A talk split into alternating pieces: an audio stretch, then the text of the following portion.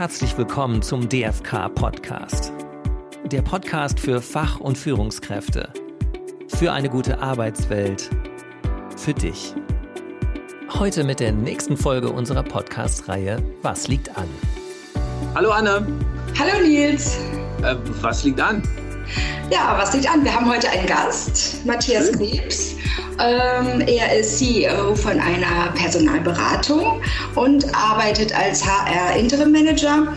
Das heißt, er sieht auch viele Firmen von innen und wir wollen heute sprechen über zum einen unkonventionelle Lebenswege und aber auch darauf, worauf es ankommt, darüber, worauf es ankommt beim Personal einstellen, aus Sicht der HR, aber auch aus Sicht der Bewerber.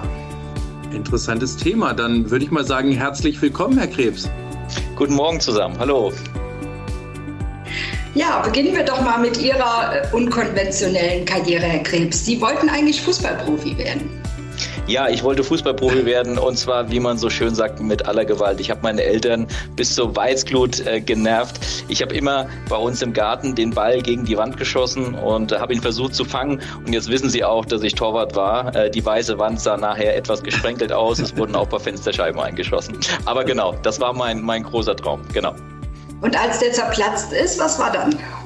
Das war für mich schwierig. Ich war wirklich ähm, sehr nah dran bin aber mit 1,80, das war so zumindest äh, die, ähm, ja, die Aussage von äh, zwei etwas höheren Vereinen, für einen Profi etwas zu klein. Ich habe dann bis zur Oberliga Fußball gespielt, aber ja, das war für mich ein, ein harter Einschnitt ähm, und ich habe dann sozusagen meine, meine Karriereplan äh, oder Pläne verlagert ähm, auf, das Berufliche. Ich bin dann weg vom, vom Leistungssport, habe wirklich auch einen harten Cut gemacht, ähm, habe mit dem Fußball mehr oder weniger auch abgeschlossen und habe dann meine ganze Kraft äh, in meine berufliche Laufbahn äh, investiert. Gab es denn da eine gewisse Planung danach oder war das dann eher spontan oder hatten Sie schon immer einen Plan B? Nee, ich hatte keinen Plan B. Das finde ich heute auch, ähm, ich will es nicht zu disputierlich ähm, ähm, aussagen, aber ich finde, ähm, wenn man einen Plan B hat, ist immer so, ähm, wenn A nicht funktioniert. Und ich habe immer, ich bin jemand, der zu 100 Prozent hinter dem steht, was er tut. Und da mhm.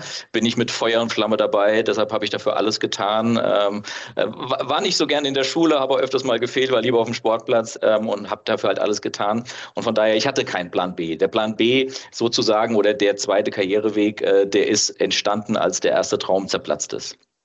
Und das war dann in Richtung, ähm, ja, Sie haben dann erst eine Schreinerlehre gemacht. Genau, das war vielleicht, kann ich auch sagen, es war ganz spannend. Warum habe ich das gemacht? Ich bin sehr stark bei meinem Opa aufgewachsen. Mein Opa ist immer früher mit mir in den Wald gegangen, hat mit mir Möbel gebaut. Dann ist man natürlich sehr stark konditioniert und ich habe diesen Beruf des Schreiners auch mit voller Überzeugung äh, gewählt. Äh, natürlich muss ich dazu sagen, meine Eltern haben gesagt, Junge, lern was Gescheites, wenn es mit dem äh, Traum des Fußballprofis nichts wird. Da habe ich einmal auf meine Eltern gehört, das war auch gut so. Und ähm, es war ganz spannend, ähm, ähm, ja, diesen, diesen Beruf des Schreiners überhaupt zu erlernen. Aber ich habe da schon gemerkt, ähm, die Werkzeuge, äh, da kommt der Außendienstler zu uns, der verkauft uns die Werkzeuge. Da, da wollte ich einfach mehr wissen, wo kommen diese Produkte her, was steckt dort hinter. Ne? Das heißt, ich habe meinen Beruf des Schreiners gelernt, habe auch äh, den abgeschlossen, aber dann danach ging es für mich halt weiter. Also Sie haben letztendlich darauf aufgebaut. Ja, das kann man, das, das kann man genauso sagen. Vielleicht mhm. dazu eine, eine kleine Geschichte, wie das passiert ist, äh, wie ich auch dann erst in den Vertrieb gekommen bin. Zu uns ist immer mittwochs äh, um 11 Uhr, da konnten wir die Uhr noch stellen, ist immer der regionale Außendienst gekommen, der uns Werkzeuge und Maschinen verkauft hat. Und das fand ich als junger Mensch, äh, wenn Sie relativ jung sind und vielleicht noch ein bisschen naiv sind, dann denken Sie, wow, da kommt jemand mit einem schicken Auto, immer frisch gewaschen, der steigt aus, ist braun gebrannt, hat einen tollen Anzug an, ist richtig gut gelaunt, kommt zu uns in die Werkzeuge rein und schreibt, hallo Jungs, schön, dass ihr da seid. Wir haben über über Fußball, über das, über das gequatscht. Nebenbei hat er uns ein paar Schrauben, Dübel und Werkzeuge verkauft und dann ist er wieder gefahren. Und als ich dann mittags nach meiner Mittagspause auf die Baustelle gefahren bin, habe ich ihn im Kaffee sitzen sehen mit einer netten jungen Frau am Eis essen. Und als junger Mensch, was habe ich mir da gesagt? Boah, Wahnsinn, so einen Job willst du auch. Und so, und so bin ich eigentlich in den Vertrieb gekommen. Ich war ja dann in einem großen äh, Direktvertriebunternehmen äh, in, bei der BTI in Ingelfing und habe dort äh, ja das Verkaufen gelernt. Ähm, habe natürlich gemerkt, äh, dass das, was ich dort gesehen habe, natürlich nur das äußerliche Bild ist, äh, dass es natürlich äh, weitaus anspruchsvoller ist. Aber so, äh, wie Sie richtig gesagt haben, so bin ich in den Vertrieb gekommen, so hat sich das nach meiner Schreinelehre dann aufgebaut. Genau. Der Weg hat sich so ein bisschen unter die Füße gelegt, könnte man meinen, aber es äh, hat natürlich auch viel äh, Ehrgeiz und viel Konzentration gebraucht.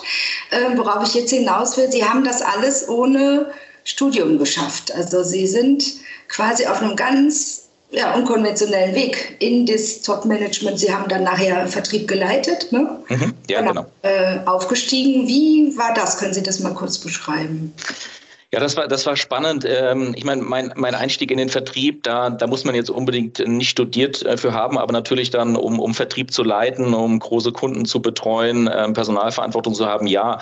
Wie habe ich das gemacht? Ähm, von meiner Persönlichkeit her bin ich so, ich bin ein sehr, sehr engagierter Mensch. Ich hatte es schon so ein bisschen angeteasert. Ich gebe mehr als 100 Prozent. Ne? Das heißt, ich stehe voll und ganz hinter einer Sache. Ich habe natürlich mehr gemacht als, als alle andere. Das muss man fairerweise sagen. Ich habe nicht nicht mittags um 12 Uhr im Kaffee gesessen äh, mit meiner Freundin, sondern ich habe Kunden besucht um, um diese Zeit, weil ich wusste, dass meine Kunden auch Mittagspause machen und in der Zeit habe ich denen was verkauft. Ja, also das sind so Dinge sozusagen, äh, ich habe die Extrameile, äh, bin ich entsprechend gegangen. Natürlich, es kommt ein Moment, äh, wo Sie, wenn Sie in Personalverantwortung kommen und, und führende Positionen dann auch einnehmen, wo Sie sich natürlich mit so Themen, betriebswirtschaftliche Themen, Strategie, Finanzen, die ich natürlich von meiner Ausbildung als Schreiner und meiner Schulbildung natürlich nicht hatte, die musste mhm. ich mir aneignen. Die habe ich auf der einen Seite mir natürlich privat durch viel Lesen, durch, ähm, ich sag mal, private Weiterbildung ähm, angeeignet. Und auf der anderen Seite bin ich auch sehr dankbar dafür. Ich hatte Mentoren, die mir wirklich alles ähm, mit an die Hand gegeben haben. Ähm, und ich sage heute, ich bin für diesen Weg unendlich dankbar, weil ich finde heute diesen Weg, den ich gegangen bin, das war so, ich nenne es immer so den Straßenfußballer. Ich komme nicht aus dem Nachwuchsleistungszentrum. Das vergleiche Vergleich mit dem Studieren, sondern ich komme von der Straße und habe halt einfach die reale Wirtschaft gelernt. Und ich habe oft äh, Menschen an meiner Seite gehabt, äh, jüngere Studenten, die mal so einen Einblick in meinen Alltag haben wollten, die dann relativ schnell gesagt haben, hey, das, was wir im BWL-Studium gelernt haben, davon können wir überhaupt nichts einsetzen in der Realwirtschaft. Ne? Mhm. Und ähm, ja, das, das war so mein, mein Weg, den ich gehen durfte. Das mit dem Mentoring finde ich, äh, finde ich ganz spannend. Wie, wie, hat sich, wie hat sich das ergeben? Haben Sie sich ähm, einen Mentor oder Mentorin gesucht oder äh, wie kam das? Weil ich finde auch gerade ähm, bei, bei Nachwuchsführungskräften ist es unheimlich wichtig, genau das zu nutzen, sich Personen aus einem Unternehmen zu holen, um ein, Mentoring, ein Coaching zu bekommen, um in, in eine Position reinzuwachsen, weil letztendlich vergleichbar ist es ja so, ich habe vielleicht die theoretischen Kenntnisse über Studium, aber Theorie und Praxis, kann ich auch als, als Jurist sagen, liegen meilenweit auseinander. Ein guter äh, juristischer Theoretiker ist noch lange kein guter Praktiker oder eine Prakt äh, Praktikerin. Ähm, wie, wie kam das? Wie hat sich das ergeben? Also meine Mentoren haben mich gefunden. Das war ja ganz spannend, als ich dann nach dem Direktvertrieb, also als ich ähm, als Verkäufer dort meine interne Ausbildung genossen habe und da auch einen guten Weg gemacht habe, äh, bin ich ja dann von äh, einem ähm, globalen Weltmarktführer im Bereich der Schleifwerkzeuge angesprochen worden. Die suchen äh, einen regionalen Außendienst als Gebietsverkaufsleiter. Das heißt, der nicht mehr die Endkunden betreut, die Handwerker, sondern ähm, die Händler, also dieses, mhm. ähm, dieses drei, dieser dreischichtige Vertrieb. Und ähm, ja, die haben jemand gesucht, äh, den man halt aufbauen kann. Und das war, das war ganz spannend. Ich hatte mein, mein damaliger Vorgesetzter, der war halt jemand, der hat knallhart im Bewerbungsgespräch zu mir gesagt, äh, Matthias, Du hast, äh, du kommst zwar von der Endverbraucherebene, du kennst die Produkte, weil du selber damit gearbeitet hast, aber du hast keine Ahnung von Strategie, du hast keine Ahnung von Zahlen, äh, du hast keine, du weißt nicht, was eine BWA ist, aber in dir steckt von deiner Persönlichkeit her was, äh, wo man aufbauen kann. Und äh, so haben die mich äh, letztendlich begleitet. Ähm, ich erinnere mich an, an viele tolle Momente. Ich bin extrem viel rumgekommen. Die haben mich wirklich mit an die Seite genommen. Wir haben teilweise nachts im Hotel gesessen und haben uns unterhalten. Ähm, und ich, ein Satz, den finde ich sehr beeindruckend. Er hat immer zu mir gesagt, ich möchte, dass du mal ganz schnell besser wirst als ich. Und das fand ich sehr beeindruckend. Ich habe das als junger Mensch gar nicht so richtig verstanden, was der eigentlich von mir meinte, weil heutzutage ist es ja so, ähm, die, ich sag mal, eine, eine schwache Führungskraft stellt auch immer schwache Mitarbeiter ein und eine starke Führungskraft stellt starke Führungskräfte ein mit der Gefahr, dass der Jungspund sozusagen irgendwann mal äh, ihn überholt. Und das, mhm. das fand ich super.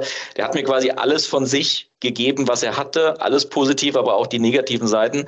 So konnte ich relativ schnell lernen und mir entsprechend die Dinge natürlich auch aneignen. Er hat mich auch Fehler machen lassen. Er hat dann immer, das waren so auch mhm. prägende Momente, deshalb sage ich das, das ist, das ist in mir drin. Er sagt, du kannst ganz viele Fehler machen. Mach so viele Fehler, wie du kannst, aber mach sie bitte nur einmal und lerne daraus. Und so bin ich eigentlich dann auch vorgegangen. Ähm, er hat mich auch äh, mal ins kalte Wasser geschmissen, mal hat er mich natürlich auch mal geschützt, aber so habe ich halt meine Erfahrung gemacht. Das heißt, ja, ich habe meine Erfahrungen sehr hart machen müssen, ähm, aber ich bin trotzdem, wie gesagt, sehr dankbar dafür, weil es für mich der richtige Weg war. Ich wäre auch nicht der Typ gewesen, äh, der hätte studieren wollen. Ähm, das wäre überhaupt nicht äh, mein, mein, mein Weg gewesen.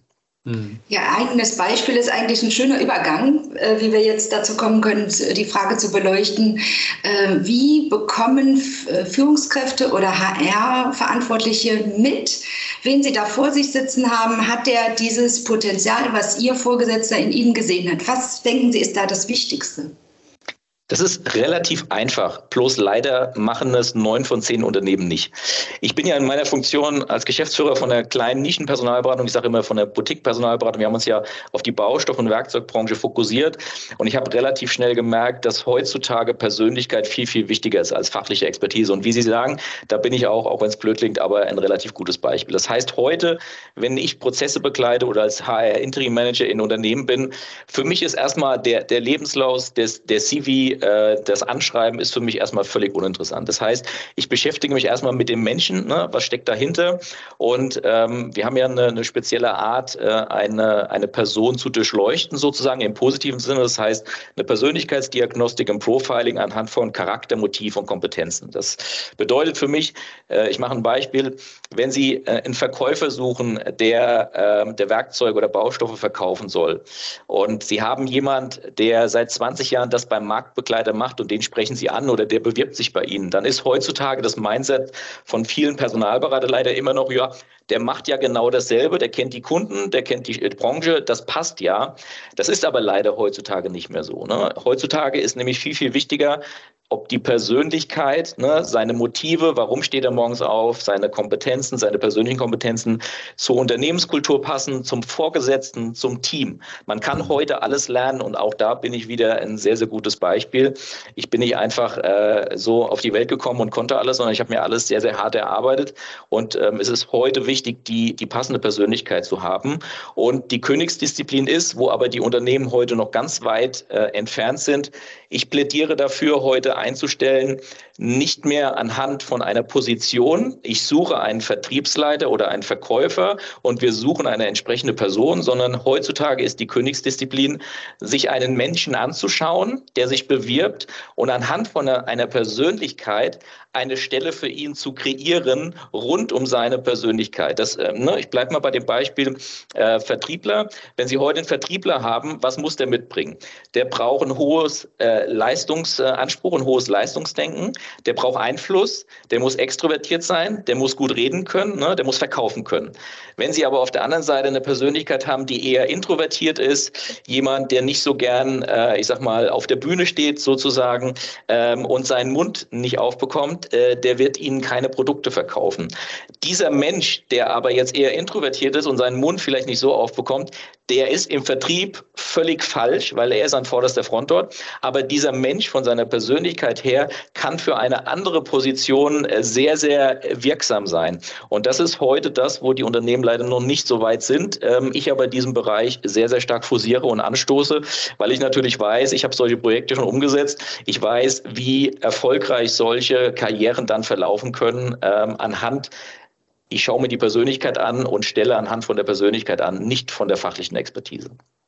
Wie machen Sie das denn konkret? Laden Sie dann äh, die Kandidaten erstmal zu sich ein oder machen äh, ein Zoom-Meeting mit denen, bevor sie sich überhaupt CV angucken? Klar, ich sage mal so, es gibt ja zwei, zwei Arten, wie wir an Kandidaten herankommen. Äh, wir kriegen eine Bewerbung rein, natürlich gucke ich mir die Unterlagen an, aber ein durchschnittlicher Personalberater guckt sich äh, sagenhafte elf Sekunden in CV an. Ja, Das heißt, der geht mal schnell drüber, jeder, der was anderes äh, sagt, der, der, der lügt auch. Und die zweite Variante ist, wir sprechen halt Kandidaten direkt an.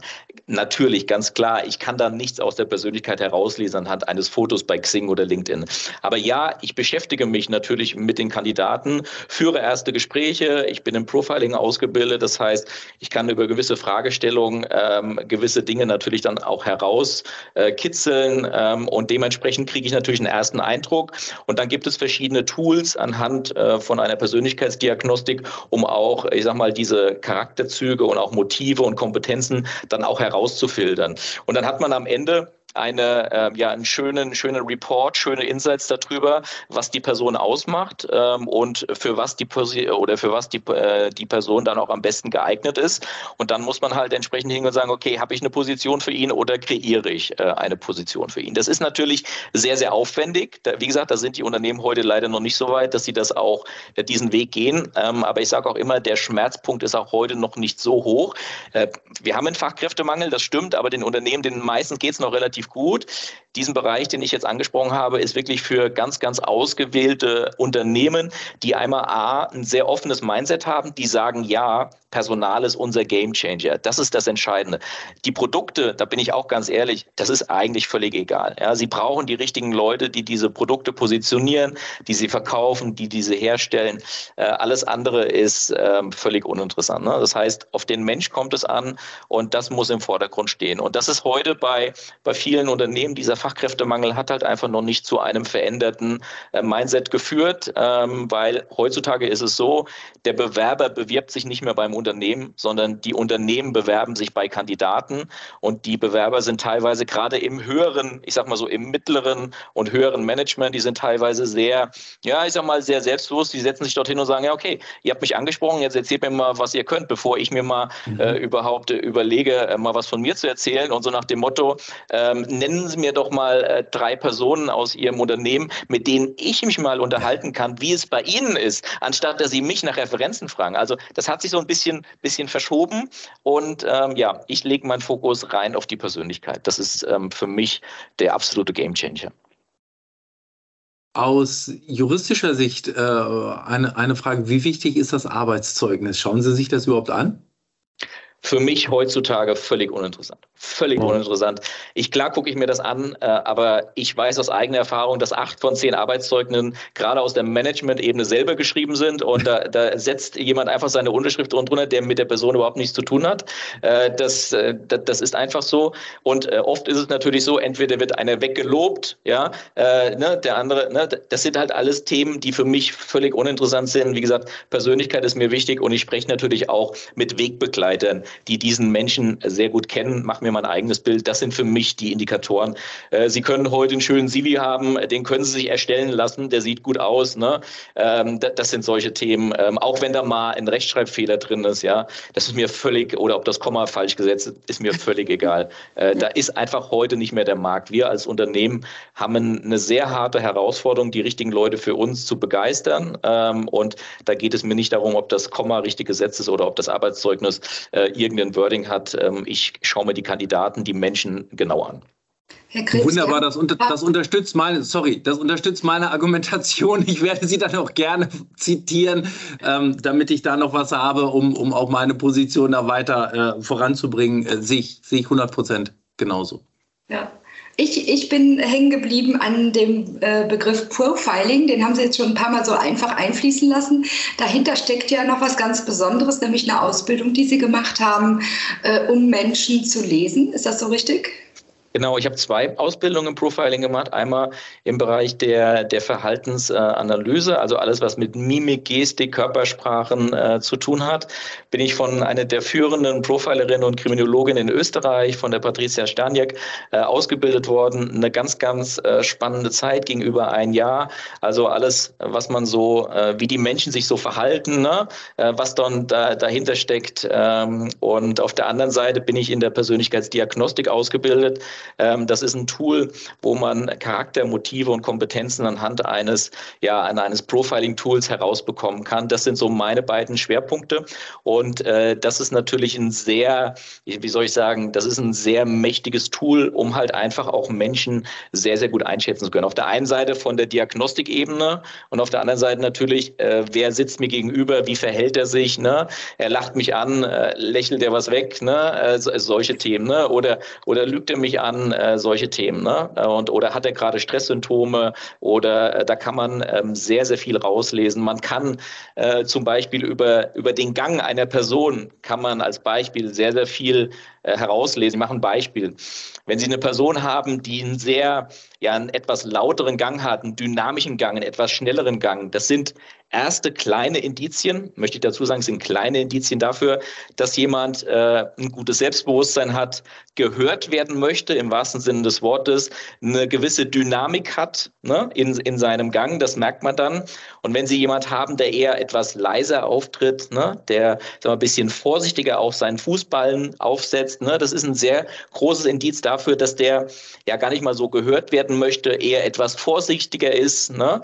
Ähm, und das sind solche Themen, die habe ich halt einfach gelernt, auch unglaublich dankbar dafür, ähm, was man dort alles herauslesen kann. Und das ist natürlich in einem, in einem Auswahlprozess, wenn es wirklich um Positionen geht. Und ich beschäftige mich oder mein Unternehmen beschäftigt sich im, im Haupen mit erfolgskritischen Positionen. Also wirklich, wenn es um erfolgsrelevanten Positionen geht. Das sind nicht immer Management- und Führungspositionen, das können auch mal Fachpositionen sein.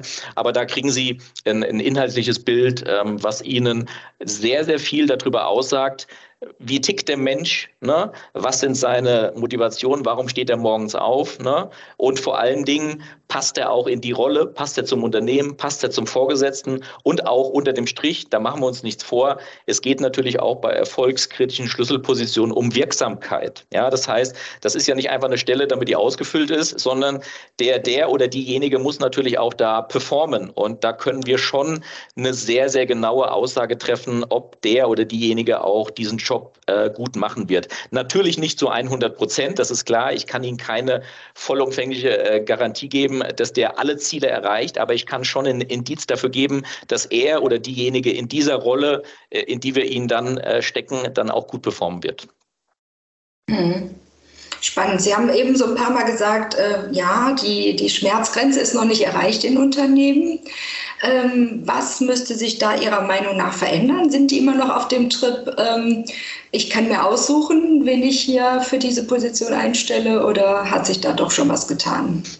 Teils, teils. Ähm, es gibt Unternehmen, die schon sehr weit sind und das sind ich darf das sagen, das sind meistens Unternehmen, die wir dann auch begleiten, weil die einen offenen Mindset haben. Das sind auch die Unternehmen, die wir dann auch fusieren. Ne? Äh, wir, wir machen schon HR Change Management und wir begleiten wirklich schon Veränderungsprozesse. Da muss man auch offen für sein und die Organisation muss auch bereit für diese Veränderung sein. Veränderung tut im ersten Moment etwas weh, ja? aber die Unternehmen merken natürlich, wir, wir müssen etwas tun. Ähm, ich habe die Erfahrung gemacht, dass es den meisten Unternehmen noch mehr oder weniger relativ gut geht. So nach dem Motto, schaut euch unsere Ergebnisse an, wir wachsen doch, ja.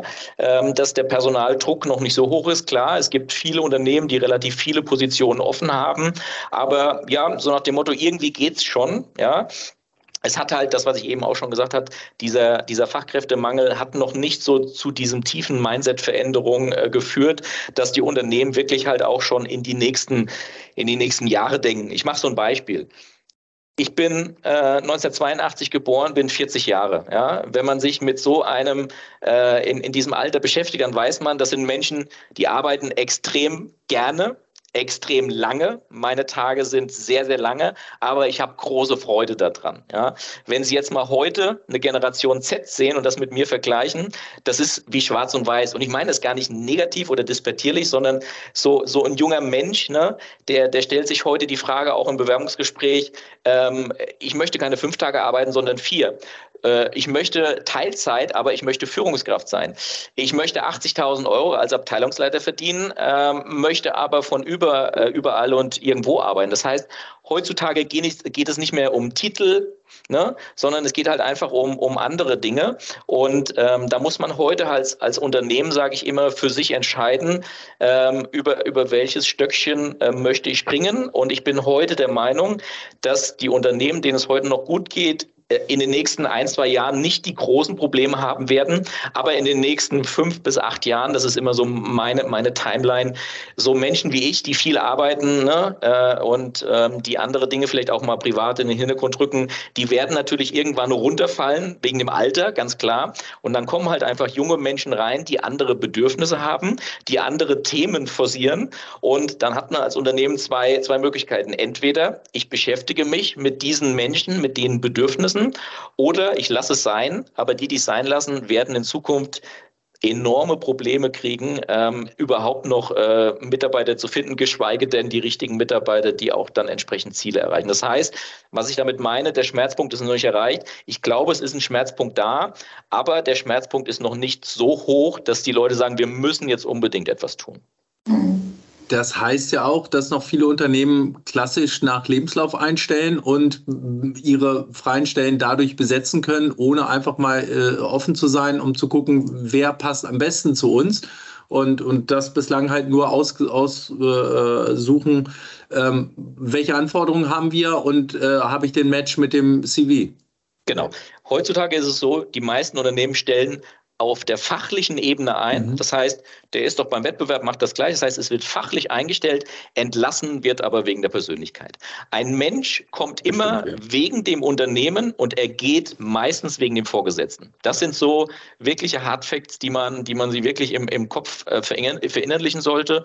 Und äh, ja, e entsprechend sind natürlich die Unternehmen heute, das hatte ich auch eingehend schon so ein bisschen gesagt, ähm, zum Beispiel Initiativbewerbung. Es kommt eine Initiativbewerbung rein und der Personaler sagt, ja, das ist doch ein spannender Lebenslauf und vielleicht passt er auch von seiner Persönlichkeit zu uns, aber lieber Bewerber, aktuell haben wir nichts für dich.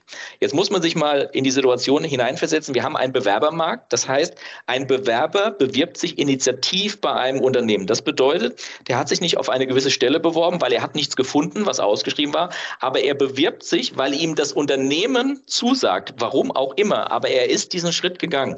Und dann hinzugehen und zu sagen, ich habe aktuell nichts für dich, finde ich fahrlässig. Heutzutage, und das ist die Königsdisziplin, von der ich spreche, die richtig starken Unternehmen, die wir begleiten, die sagen dann, ich habe hier eine Position, die schauen wir uns mal genau an. Also ein, Entschuldigung, eine, eine, eine Person, die schauen wir uns mal genau an und kreieren für die Person anhand von seiner Persönlichkeit, von seinen Motivationen her, kreieren wir äh, eine Position. Und da sind halt, wie gesagt, die Unternehmen heute noch lange nicht. Weil, warum? Ich weiß auch, warum das so ist, weil ich mich natürlich, ohne Namen zu nennen, mit ganz vielen Personalern und Geschäftsführern, die das verantworten, austauschen, die sagen, Herr Krebs oder Matthias, das ist der Weg, den wir eigentlich gehen müssen. Aber wir haben dafür einfach keine Zeit, weil die sind so gefangen in ihrem Tagesgeschäft, dass die das managen müssen, dass die solche Themen halt einfach nicht haben. Und dann komme ich ins Spiel, äh, weil ich das natürlich von außen begleite oder als Interimer, weil dafür braucht man auch Zeit. Das geht nicht mal einfach mal, ich führe mal ein Teams-Interview, sondern man muss sich natürlich mit solchen Menschen sehr, sehr intensiv beschäftigen. Dann so eine Stelle kreieren, das ist natürlich auch nicht innerhalb von ein, zwei Wochen gemacht, aber es ist für mich absolut und die Unternehmen, die werden es bestätigen, ähm, absolut der Weg, weil es der, der Game Changer ist, der, der Mensch. Das ist das Entscheidende. Ich würde gerne nochmal bei der Perspektive äh, Bewerber, Bewerberin bleiben. ähm, ähm, Sie haben eben gesagt, ne, Sie, da ist eine Initiativbewerbung, das zeigt ja schon, da hat sich jemand mit dem Unternehmen beschäftigt. Was würden Sie denn für äh, den Bewerbenden für einen Rat geben, äh, sich auf diesen neuen Bewerbermarkt einzustellen? Müssen Sie sich quasi selbst ein Bild schaffen von den Unternehmen, wo Sie gerne hin möchten? Also nicht Kicker, sondern ja, andere Werte? Also ich finde, der, dem Bewerber seine Aufgabe ist es nicht, ähm, dass er sich ein Bild macht. Natürlich macht er sich ein Bild, aber das Unternehmen ist dort im Fahrersitz, wie man so schön sagt. Das heißt, äh, das Unternehmen muss Menschen Einblicke bieten, emotionale Einblicke, damit der Bewerber anhand, und das ist ein Bauchgefühl, ne, der Bewerber entscheidet von einem Bauchgefühl, oh, der Vorgesetzte, den ich dort gesehen habe, dem seine Stimme, die ich dort gehört habe, das, was er mir gesagt hat, die Einblicke, die ich gesehen habe. Und ich rede hier nicht wirklich von, von Marketingvideos oder Imagefilmen, sondern ich rede hier von wirklich zugeschnittenen Einblicke in den Arbeitsablauf, in die Aufgabe, in das Team, in den Vorgesetzten, aber auch, wie sieht es privat bei denen aus? Und das machen schon einige Unternehmen ähm, relativ gut. Und dann kann ich natürlich als Bewerber mir ein Bild machen und dann stelle ich mir eigentlich nur eine Frage. Kann ich mir vorstellen, für das Unternehmen tätig zu sein, ja oder nein? Und das ist eine emotionale Entscheidung. Das ist nie eine rationale Entscheidung. Und das müssen halt Unternehmen heute bieten. Wie gesagt, weil wir haben einen Bewerbermarkt. Der Bewerber sitzt dort, lehnt sich zurück und lässt sich berieseln. Ja? Und ähm, das ist eine ganz klare, da ist das Unternehmen Fahrersitz. Hm, okay. Ja, ich würde sagen, mit Blick auf die Uhr, Nils, sind wir am Ganz viele tolle Informationen, ähm, die wir mitgenommen haben. Und ich glaube, auch unsere Hörerinnen und Hörer ähm, werden davon profitieren, ähm, weil ich den Ansatz total gut finde, den, den Sie vertreten. Ähm, eine Frage vielleicht noch zum Schluss. Wohin geht Ihr Weg? Sie haben so viele verschiedene Sachen gemacht. Sind Sie am Ziel schon angekommen oder geht auch Ihre Reise weiter? Ja, das, das ist eine gute Frage. Ähm, ich glaube, ich habe so viel zu tun mit meiner, mit meinen Herzensthemen Personal. Ne? Äh, ich bin ja auch äh, in einer, in einer speziellen Branche, in der Bau- und Werkstockbranche. Die ist, ähm, ich liebe diese Branche. Ich sage auch immer, ich kann auch nichts anderes. Ähm, aber die Branche ist schon ein Stück weit auch etwas konservativ, ohne dass ich das negativ meine. Und ich habe dort wirklich noch ein paar Bretter zu bohren, äh, sage ich immer, um da Dinge zu verändern. Das ist für mich sozusagen meine gefühlt meine, ohne zu romantisch zu klingen, aber meine Lebensaufgabe. Ich glaube, das wird noch sehr, sehr viele Jahre dauern und wir werden auch nicht alle äh, auf dem richtigen Weg begleiten können. Aber das ist eigentlich das, was, was ich mir wünsche. Ich switche immer zwischen Beratung und Interim Manager. Das ist ja auch sehr konträr zueinander. Als Berater bin ich der, der Konzepte vorgibt, der mhm. Empfehlungen gibt. Ne? Und als Interim Manager bin ich der, der das auch macht, aber der auch operativ umsetzt. Ähm, und ich, in mir ist halt einfach beides drin und ich habe auf beides Lust und ähm, das sind so meine beiden Schwerpunkte, die ich halt sehr, sehr stark in dieser einen Branche als Branchenexperte mache. Und da habe ich noch genug zu tun und wo meine Reise hingeht. Ähm, ich bin vor knapp acht Monaten das erste Mal Vater geworden von einer wundervollen Tochter. Das hat natürlich mein, mein Leben auch nochmal noch mal die, Kirche, äh, die Kirche auf der Sahnetorte ähm, äh, ermöglicht und das ist natürlich auch für mich eine tolle Zeit. Ähm, das heißt, äh, ja, meine beiden äh, Ausrichtungen sind natürlich, äh, mein, mein Business weiter voranzutreiben, die Unternehmen zu begleiten, ne? ähm, dass sie die richtigen Menschen finden, die richtigen Strukturen haben, die richtigen Strategien haben. Und auf der anderen Seite natürlich, äh, ich sage immer Samstag, Sonntag, das ist dann für meine Familie da. Und damit bin ich sehr ausgelastet und auch sehr glücklich.